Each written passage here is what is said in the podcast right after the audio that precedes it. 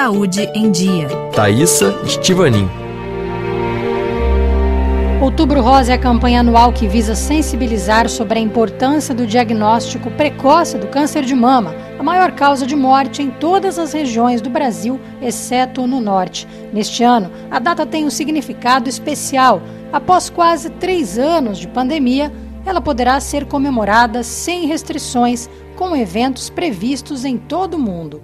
No Brasil, a estimativa é que a doença tenha provocado 50 mortes por dia no país em 2021, segundo dados do INCA, o Instituto Nacional do Câncer. De acordo com o mastologista Fábio Augusto Arruda de Oliveira, do Hospital Sírio-Libanês, houve muito atraso nos diagnósticos nos dois primeiros anos da epidemia. Há estudos mostrando que o número de mamografias realizadas diminuiu cerca de 40%.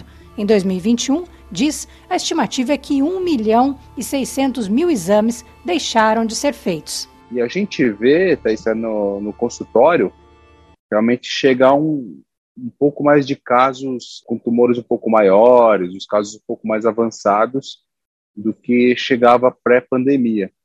Aqui no Brasil, por exemplo, acho que no mundo todo, alguns serviços fecharam literalmente, não tinha nem como a mulher realizar a mamografia.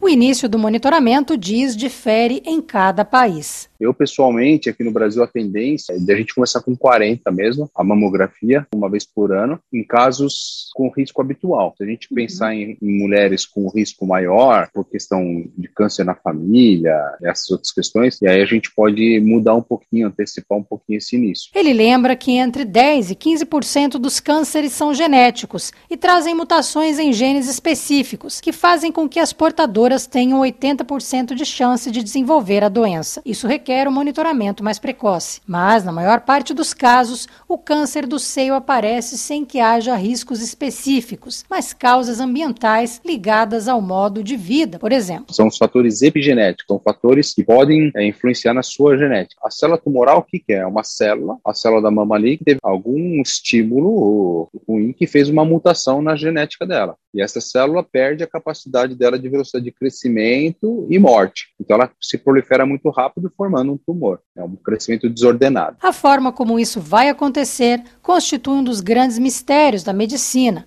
Em todos os casos, o prognóstico do câncer depende da prevenção, que melhorou nos últimos anos com o avanço dos métodos de diagnóstico. Um exemplo é a tomossíntese, ou mamografia 3D, que permite uma análise profunda e detalhada da mama. Então, de forma geral, a gente tem uma taxa de cura que vai mais do que 90%, 95%. Só que quando você diagnostica um tumor com um tamanho bem pequeno, isso pode ser milimétrico, isso aí chega a 100%, 100 de, de cura. Caso o tumor seja detectado num estágio mais avançado, com linfonodos ou metástases, a expectativa de cura ou sobrevida diminui em função do avanço da doença.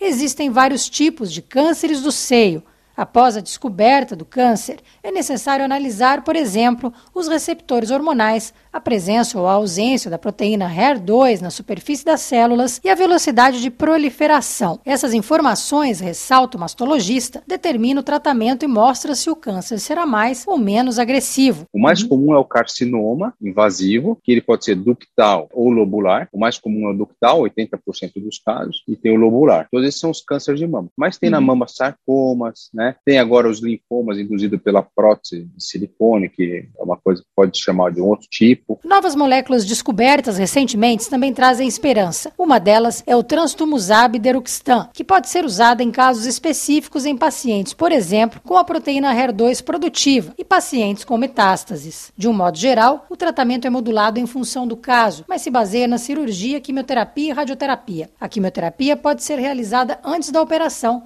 e a imunoterapia também vem sendo utilizada em protocolos mais avançados. No Brasil, infelizmente, as chances de cura e os tratamentos disponíveis são diferentes entre o SUS e as clínicas privadas, explica o mastologista que conviveu de perto com o problema da desigualdade em sua carreira. O agendamento da mamografia é mais difícil no atendimento público e a qualidade dos equipamentos é inferior, explica. Além disso, a demora no agendamento da consulta, do exame e na obtenção dos resultados, que podem ser cruciais para a sobrevida. Eu briguei muitas vezes na, na unidade onde eu trabalhava lá, porque eu não aceitava que demorava 60 dias úteis um resultado de uma biópsia. No programa de hoje, nós ouvimos o mastologista brasileiro Fábio Arruda Oliveira, do Hospital Sírio-Libanês. Obrigada pela audiência e até a próxima semana.